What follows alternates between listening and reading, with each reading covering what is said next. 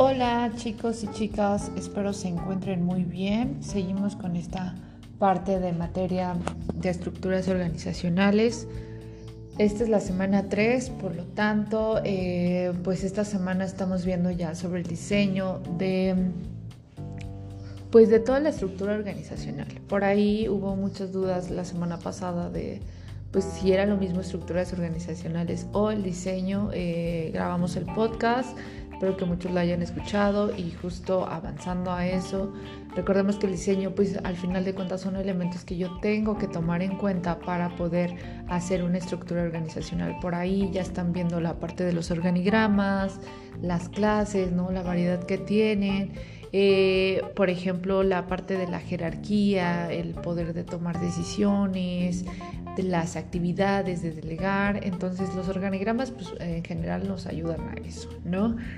Pero había un tema que, justo se vio en el entregable y no logré como, eh, ¿cómo se puede decir? Abordarlo en el podcast de la semana anterior. Entonces, esta semana pues voy a dedicar este podcast a eso, eh, porque es importante sobre, eh, hablar sobre las teorías del diseño organizacional. Ojo, aquí y al principio cuando estábamos justo analizando el, tema de la cultura de Google, ¿no? Em, las teorías del diseño organizacional pues básicamente es la evolución de cómo las empresas a lo largo de, este nacimiento, ¿no? De, organizarse, de diseñar la parte de, cómo iban a funcionar y qué era lo más importante, si las personas, si la estructura, si las reglas, si el tema de la cultura, si el tema de la toma de decisiones, se fue evolucionando hasta llegar ahora a una empresa que, ahorita que estamos hablando justo de las teorías, ustedes van a decir, híjole, donde he elaborado o conozco unas empresas que siguen como con teorías que, híjole, con teorías burocráticas de, de esto es como tiene que ser y estas son las reglas y así tiene que ser y si no, pues la verdad de bye, ¿no? Bye, te despedimos porque no obedeciste las reglas y así, o sea, súper cuadradas. Entonces, eso fue hace años. Entonces, para empezar, eh, era lo que les quería mencionar en este podcast, es que es una evolución, ¿ok? Una evolución en donde las empresas encontraron cómo organizarse y a pesar de que muchas empresas hoy en día siguen funcionando como teorías muy ambiguas, debemos recalcar que eh, hay muchas empresas que están tomando lo mejor, ¿vale? Y que han estado evolucionando y que a su vez, ojo, porque esto no quiero que se malinterprete, es que cada empresa va forjando su cultura, su forma en que se organiza de manera que va creciendo. Por ejemplo, una pyme, un emprendimiento, no va a funcionar lo mismo, ni su organigrama, ni su cultura, lo mismo que una empresa que ya lleva ahí pues sus añitos, ¿no? Em, ¿Por qué? Porque van aprendiendo, van agarrando lo bueno de todo lo que están eh, diseñando, estructurando, entonces van agarrando lo bueno eh, prueba y error les mencionaba y, en alguna materia, no sé si ya la estén viendo, toda la parte de planeación estratégica que también es sumamente importante en las empresas. Em, básicamente es, es decir, bueno, esta empresa necesita esto porque es nueva, esta empresa, lo digo porque muchos pues están estudiando educación o psicología ¿no? o administración entonces, si un día llegan a estar en recursos humanos, pues sí identificar que no todas las empresas funcionan de la misma manera, de acuerdo también a sus objetivos, no a su planeación, no funcionan de la misma manera. Entonces, lo que esté buscando la empresa, yo voy a organizar, voy a contratar al personal siguiendo, pues obviamente, la visión y la misión de la empresa, ¿vale? Entonces, vamos a empezar. Eh, había una slide justo que les presentaba sobre unas teorías. Voy a hablar como en temas generales, ¿vale? Vamos a empezar. En ese cuadro comparativo eh, habían nueve teorías, ¿vale? Entonces solamente voy a hablar en temas generales, lo platicamos em, en temas de, de, cómo entender el por qué existen estas teorías, ¿no? Empezamos con la teoría científica. Em, esta dice que la mejor forma de, una organización es la que permite medir el esfuerzo individual. Esto, fíjense, esto sí sigue funcionando en las empresas hoy en día. No sé si alguno les ha eh, dado esta evaluación individual en sus empresas, en donde dicen, a ver, vamos a medir, a ponerte objetivos de tus actividades que tienes que realizar y eh, pues llegamos a cierto mes o trimestre en donde se te va a hacer una evaluación para ver, y ojo, no es como calificarte si repruebas o no, pero es para medir cuántos de los objetivos has cumplido, si has mejorado, evolucionado. Eh, las buenas empresas, ojo, las buenas empresas hacen esto como para decir, oye, ¿qué te está pasando? Para escucharte. O sea, si tienes algún problema, normalmente te dicen, oye, tienes un problema personal, he estado viendo que bajaste tu rendimiento, tus objetivos no se han cumplido, entonces platican contigo, tratan de motivarte si te falta motivación. Hay otras que la verdad es que si no ven resultados, pues la verdad, eh, lo viable durante un tiempo es que pues ya va ¿no? O sea, pero bueno, esto de, justo medir el esfuerzo individual sí funciona y ha sido aplicado estos ciertos elementos de esta teoría hasta la fecha. No todas las empresas, pero es muy, muy recomendable hacer este tipo de evaluaciones. No se estresan. Yo la verdad es que siempre he recomendado que las evaluaciones lo haga un alguien externo de la empresa, porque luego para medir o para que la gente se abra con recursos humanos es complicado cuando es interno. Cuando es alguien externo, ellos pueden decir, sabes que no he cumplido mis objetivos porque la verdad es un poco tóxico el ambiente que tengo con mi jefe eh, y entonces alguien externo pues lo va a ver de manera neutral. Si es alguien de recursos humanos va a decir, híjole, no sé, no puedo hacer nada al respecto. O sea, te escucho, pero no puedo hacer nada al respecto con tu jefe, ¿sabes? Entonces yo siempre recomiendo que si van a hacer evaluaciones internas, que sí contraten a personal externo. Hay mucho personal externo y también de psicología, en este caso, si ustedes se quieren dedicar a esto. Eh, está buenísimo de verdad medir a la capacidad de objetivos individuales dentro de las organizaciones, pero como eh, asesor externo, ¿vale? Funciona muchísimo.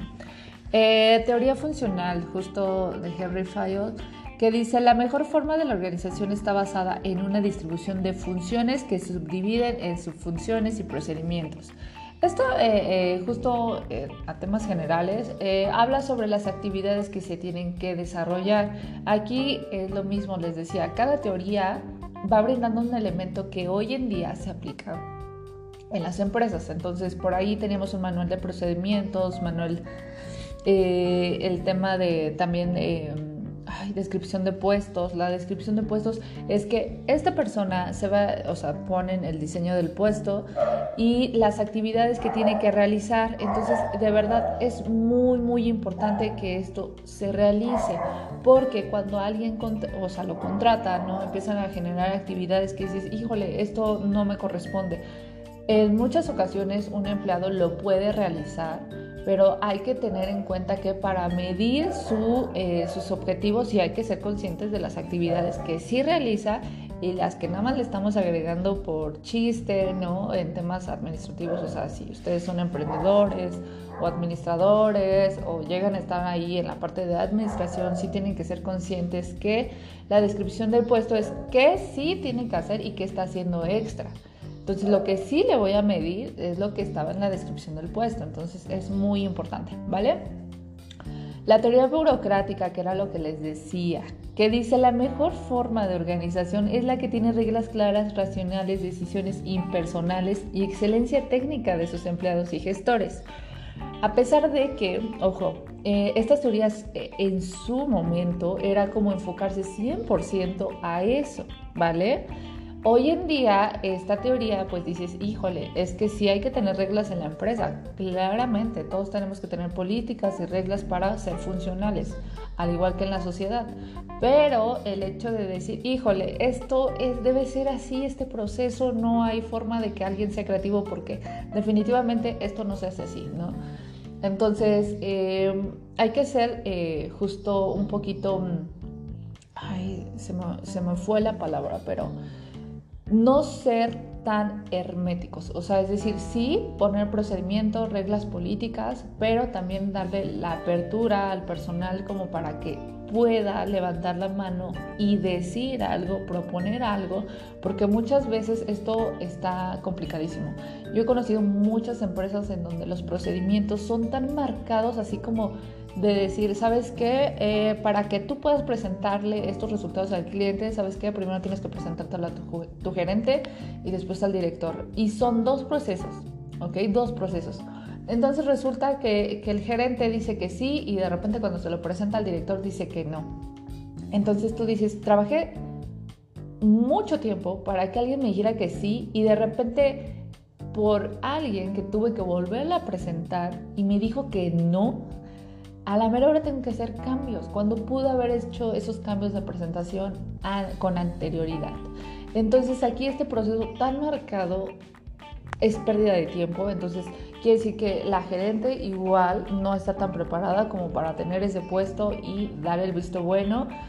Entonces ya mejor siempre se lo presento al director, que es lo que voy a terminar haciendo. Entonces hay procesos que sí se pueden mejorar, no son reglas, entonces hay reglas, por ejemplo, eh, el tema de, tema de, producción, de una empresa de producción en donde se tienen políticas y reglas como para mantener seguridad, ¿no? Entonces, obviamente ahí no hay factor de, ay, pues cámbiale tantito, aunque sea para ser creativos, obviamente no, ahí es meramente, o sea, que sí una organización va a funcionar porque tiene que tener reglas y eh, eso evita accidentes, ¿no? Entonces hay otras cosas, les digo, que, por seguridad y política sí debe de existir, pero hay otras en donde, híjole, tenemos que ser un poquito más, este, menos herméticos, ¿vale? Entonces les decía, en su tiempo esas teorías eran como, ah, esto aplica y es el 100% y así tiene que funcionar.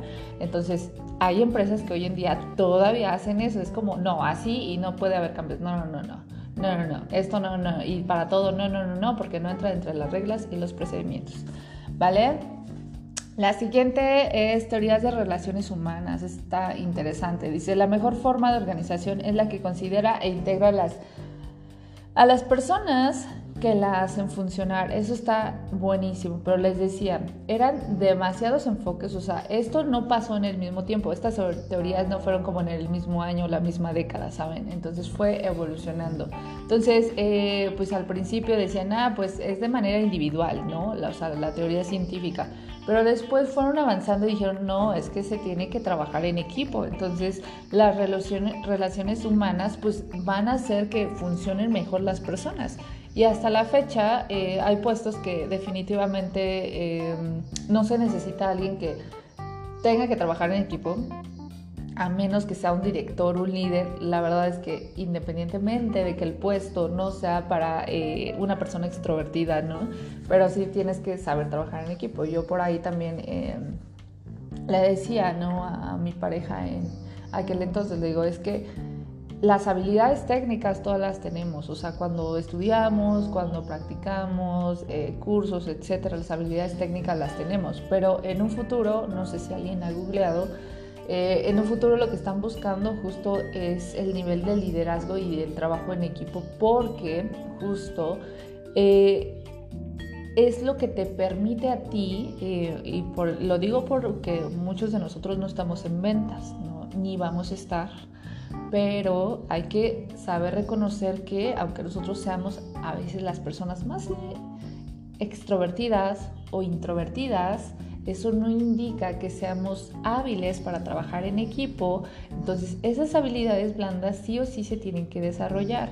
Y esa es mi recomendación para todos.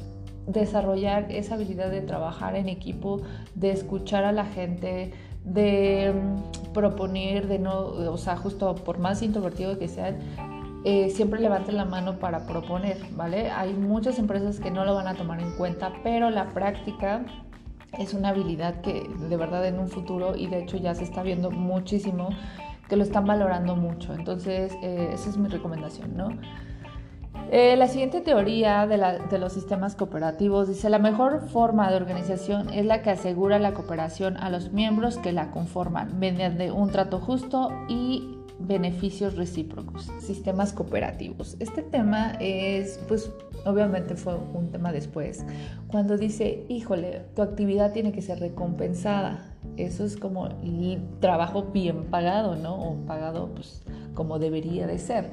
En temas generales, Hoy en día ya lo llevamos justo, les decía, eh, es un incentivo, un bono. Por ahí hay algo muy chistoso que, que estuve escuchando. Dice, oye, el hecho de que apoyes a, tu equipo, que lo incentives, no es comprarle una pizza los viernes, ¿no? unos refrescos, invitarlos a comer, o sea, no, es literalmente un sueldo que se acorde a las actividades que desenvuelve. Pero bueno, México no ha sido un buen ejemplo. Aún así, ojo, hay muchas empresas que sí lo hacen. De hecho, muchos corporativos grandes obviamente tienen muchas prestaciones, lamentablemente el ambiente laboral por procesos que son súper herméticos, que era lo que les decía, que hay bastante burocracia entre los procesos de, híjole, si te quieres mover a otra parte, no puedes, porque literalmente eh, este es tu chamba, tus actividades, si quieres realizar otro, pues ya no va a, ser, no va a poder ser porque estos son... Eh, pues empresas que ya llevan décadas que han desarrollado a todo su equipo y cuando contratan a alguien es como para eh, actividades bien definidas. Pero ahí es tema de, la persona, del empleado, que, qué quiere hacer de su vida, cuáles sus objetivos y si la empresa cuadra eso. Por eso eh, ustedes que van a estar del otro lado reclutando, sí es importante que ustedes vean los valores de la persona, de sus objetivos, que combinen con el de la empresa y que de acuerdo a ello, pues digas, este sí entra, ¿no? Hay personas que dicen, híjole, pues la verdad es que me gustaría hacer de todo porque quiero aprender, porque no tengo tanta experiencia. Ah, bueno, eso está buenísimo para una pyme, porque una pyme no está tan eh, definidos sus procesos, ¿saben? Entonces hay que hacerle de todo. Entonces hay, hay que ver justo eso, ¿vale?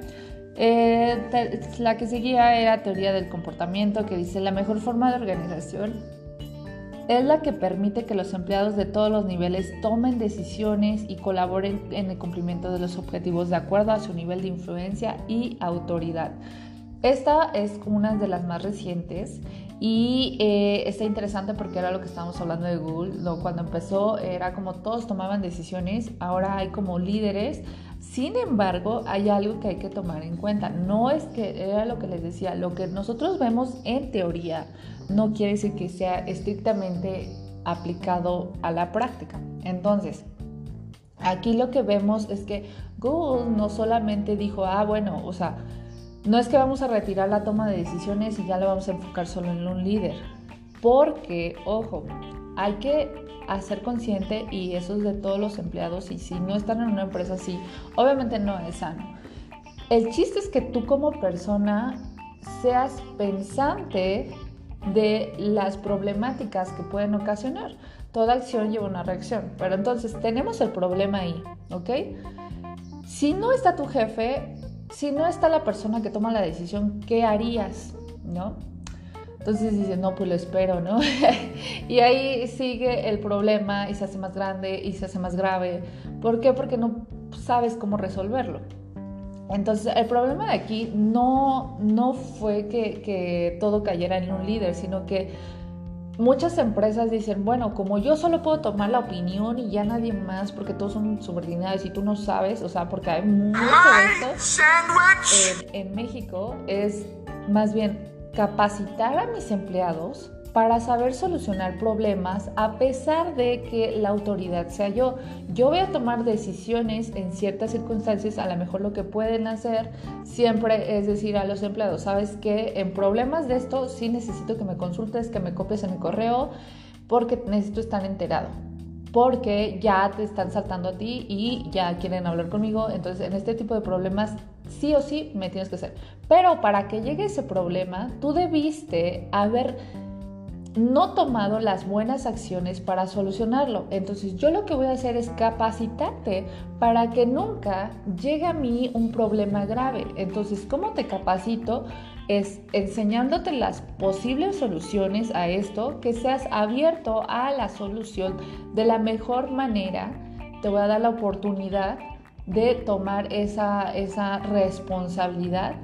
Ahora, si hay un problema grave, quiere decir que algo pasó contigo porque tuvo que, ser tantos filtros como para que llegara a mí. Entonces, esta teoría de ajuste del comportamiento es que todos sean pensantes para solucionar problemas en el momento, porque todo problema dentro de una organización, si dejamos tiempo, si dejamos se vuelve más grande y más grave y repetitivo. Entonces el chiste es que no sea repetitivo, ¿no? Porque si no, no se avanza, no se llegan a los objetivos, a las metas, etc. Entonces, eh, pues al final de cuentas tenemos que capacitar a nuestros empleados. Hoy muchas empresas están haciendo eso, a pesar de que hay un líder, ¿no? Dicen, bueno, hay que capacitar a nuestros empleados para que ellos puedan solucionar problemas. Entonces, si no solucionar esos problemas, que todo, o sea, ¿para qué contrato a alguien que eh, al final de cuentas me va a traer más problemas y de todos modos voy a terminar solucionando yo. Entonces mejor sigo a cargo yo, ¿vale? Para que solucione las cosas yo. Entonces si nos vamos en esa pues, filosofía de, pues ya, lo, lo, hago yo y todo yo, pues ya, ¿para qué delego cosas? ¿Para qué contrato a alguien más, no? Entonces, eso es como les decía, eh, son teorías generales, ¿no? Entonces vamos a ver unas dos más por, el tiempo. Es que esta aplicación solo me deja grabar media hora, chicos. Dice teoría política, ¿no? La forma de la organización es la que crea relaciones entre los diferentes grupos de interés que existen en ella y gestiona de manera, manera positiva el conflicto. Esto de teoría política es lo que todos llamamos como nació ahorita eh, justo parte de recursos humanos hace que todas las áreas funcionen. Entonces, eh, se dieron cuenta obviamente que también entre áreas, ¿no? entre departamentos a veces no existe comunicación y la verdad es que si no existe relación entre las áreas, pues la verdad es que nunca se va a llegar a un objetivo general, que esto es la planeación estratégica, que son las estrategias generales de administración y que todas las áreas tienen que trabajar bajo ello, ¿no? Tenemos teoría del desarrollo organizacional, que es la mejor forma de organización, es la que promueve el cambio planeado basado en intervenciones en las que la colaboración entre distintos niveles organizaciones, eh, organizacionales es posible. Bueno, este tema justo hablaba en organigrama, chicos. Observen ahora que estaban viendo los organigramas que hay mucho eh, poder centralizado y descentralizado. ¿No? Eh, hay que ver cómo están los organigramas porque justo esos puestos es como, ah, ¿puedo crecer o no puedo crecer? ¿Puedo moverme de departamento o no puedo moverlo? Si están en parte de recursos humanos, pues también es interesante saber justo cómo funcionan, cómo puedo mover a mis empleados, cómo puedo hacer que ellos crezcan, cómo puedo dar que ellos me den más porque había una parte de administración, igual esto no venía en el tema, pero me gustaría hablar de ello. En una época se eh, pensaba que especializar al empleado, es decir, yo contrato, no sé, a un, alguien de servicios social y de repente cacho sus cualidades y es buenísimo, buenísimo para las ventas y de repente lo desarrollo ahí, sus capacidades, etcétera, se vuelve muy bueno, pero de repente, eh, pues no sé, decían, bueno, ya lo estoy especializando, pero hay unos contras de especializarlo. Decían, bueno, si lo especializo, no sé realmente si él quería eso y yo nada más vi sus habilidades y ahí lo desarrollé y lo abrumé y se fue y entonces para especializar a otro lleva muchos años porque ya se fue alguien que tenía hasta antigüedad y experiencia. Entonces, eh, justo esta parte de desarrollo eh, organizacional es pensar qué es lo que tengo que hacer con las habilidades del empleado, dónde lo puedo desarrollar, qué es lo que realmente le gusta, porque lo que le gusta va a hacer que lo ejecute mejor. Entonces yo puedo ver habilidades. Y si no las tiene, o sea, si le gusta, digo, bueno, va, échale ganas en este puesto te ayuda a desarrollar las habilidades. Por ahí eh, hay muchas empresas que han tomado muy en serio esta parte y brindan cursos a sus empleados de capacitación, actualización, etcétera, y que está buenísimo de verdad. Pero hay otras empresas que no. Entonces, ustedes tienen que checar también eh, desde recursos humanos si es un buen. Em, si es un buen. Eh, a ver, permítanme tantito. Así es un buen recurso humano, entonces ustedes evalúan si, si vale la pena capacitarlo o no. Entonces, esas son otras evaluaciones que yo creo que lo van a estar viendo a lo largo de su carrera. Y pues bueno, em, ya por último tenemos la teoría de la contingencia, que es la mejor forma de organización depende de la tecnología, tamaño y medio ambiente. Esto pues obviamente es la forma que les decía desde siempre, ¿no? Es algo que tienes que contemplar de qué objetivos tiene la empresa, qué tamaño, ¿no? qué tecnología, justo el medio ambiente en donde se desenvuelve, la época, pues si ya tenemos un ejemplo de Google, ya no podemos justo eh, no poner atención que la tecnología, por ejemplo Google, que siempre está apoyando nuevos proyectos para ver cómo funcionan. Entonces, eh, pues vamos a sacar lo bueno de esto. Les decía, las teorías fueron en bastantes épocas eh, muy diferentes. Entonces hoy las empresas toman los elementos de cada teoría, lo que fue importante, lo que funcionó en alguna época, ¿vale? Para ello. Entonces recuerden que si tienen alguna duda o comentario, pueden acercarse a mí vía mensaje y pues nada, muchas gracias chicos, cuídense.